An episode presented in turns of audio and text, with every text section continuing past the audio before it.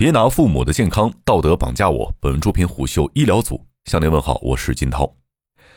六月二十号中午，一则名为“建议尽早带爸妈接种带状疱疹疫苗”的词条强势冲上微博热搜榜单第一名。父亲节刚刚过去，一种更具象化的中国式孝顺跃然纸上。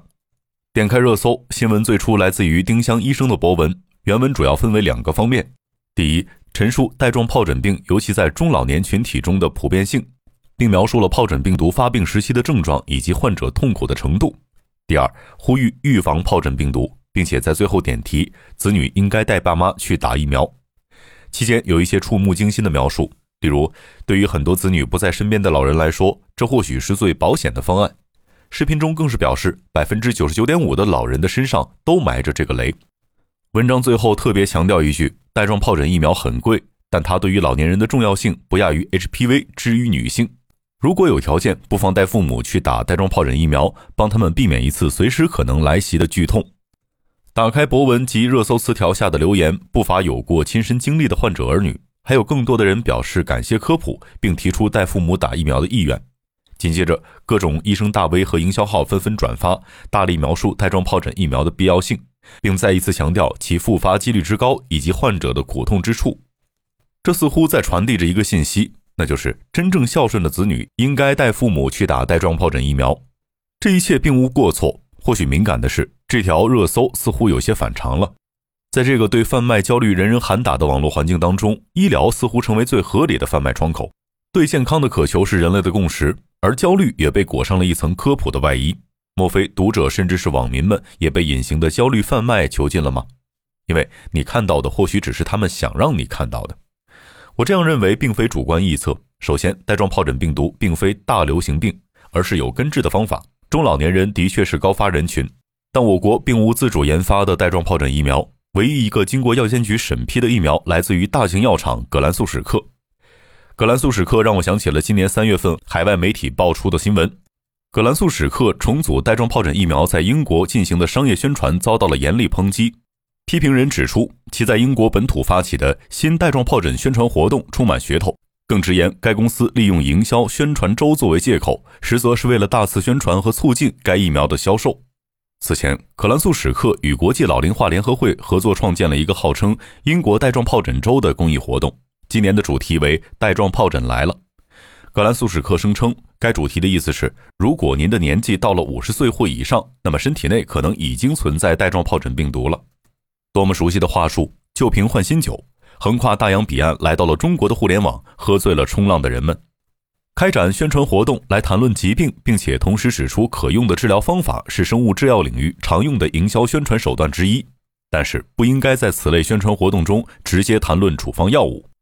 目前，英国和欧洲对于药物营销的市场规定非常的明确，美国更是对类似带有大量药物促销性质且直面消费者的 DTC 广告持绝对禁止的态度。对此，葛兰素史克在疾病网站中解释道：“此次活动周的重点是提高对老年人患带状疱疹风险的认识，以了解这种疾病的任何可能后果。”但批评人士并不买账。该活动最大的问题在于使用了著名电视节目主持人和记者埃蒙·霍姆斯作为葛兰素史克的宣传大使。为了达到宣传的目的，埃蒙使用了一百万个网络营销号进行宣传，并接受了《标准晚报》《每日邮报》等多家媒体的采访，大肆谈论带状疱疹治疗史。包括他在脸上和眼睛上出现了皮疹的病史，大 V 转发，媒体站台，又是何其相似。对此，海外的法学教授认为，葛兰素史克此次超越了底线。他表示，这是一部非常巧妙的商业广告，宣传活动的意图显然是为了引导人们购买带状疱疹疫苗。同时，他还称，以这种方式吸引消费者，触犯了基本的道德底线。在遇到英国国内的广泛批评之后，葛兰素史克在一份澄清声明中表示。疾病宣传活动是公众关于疾病和病症的宝贵且合法的信息来源，其目的是提高公众对疾病的认识，并提供有关该病症的教育信息。因此，其中可能会包括症状识别、疾病管理以及额外信息和治疗建议等。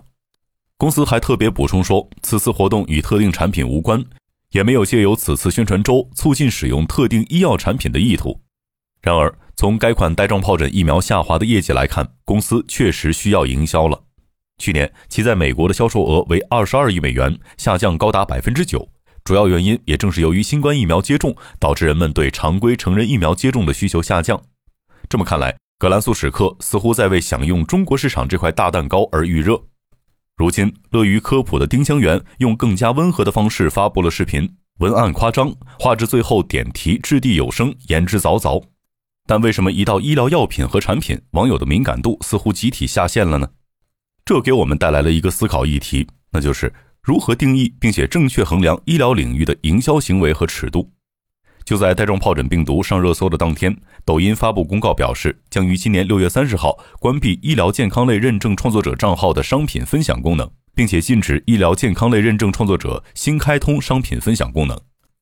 今年五月初，国家卫健委印发了关于二零二二年纠正医药购销领域和医疗服务之中不正之风工作要点的通知，涉及医疗领域乱象治理，其中之一就是严肃查处医疗机构工作人员利用职务和身份之便直播带货。监管的手从未停歇，想用医疗之便以及用户心理来赚快钱没那么容易了。原因很简单，健康这件事儿太严肃了，因为严肃，所以无法经受调侃。同样，因为严肃，也让网友宁信其有。看看买点儿吃吃总没坏处，给爸妈买点儿更是应该，一切都是为了身体健康。但正如上文所说的那样，仿佛也存在这样一双看不见的手，在网络舞台上指挥着我们，而人们如提线木偶一般，在操控下享受着虚假的购物自由。打开各大社交平台，输入“容貌焦虑”。人未老头先秃，或者是想减肥但管不住嘴，以及熬夜等词条，你会看到年轻人就是热锅上的蚂蚁。紧接着，打开购物网站，搜索相关的解决方案，海量的保健品、器械，甚至是药品，此刻就在奔向消费者的快递路上。然而，谁能保证医药产品的安全性？谁又能从专业的角度告诉消费者，这种营销是否是精心美化的陷阱呢？或者是否有资本如葛兰素史克一般？自导自演一出科普大戏，用焦虑和道德绑架为自己的产品铺路。此刻，是否又有更多的医药企业选择如法炮制呢？这些都是现实问题，因此监管逐渐严格。一切为了健康，但想用贩卖焦虑和道德绑架的方式让我重视健康，大可不必。商业洞听是虎嗅推出的一档音频节目，精选虎嗅耐听的文章，分享有洞见的商业故事。我是金涛，下期见。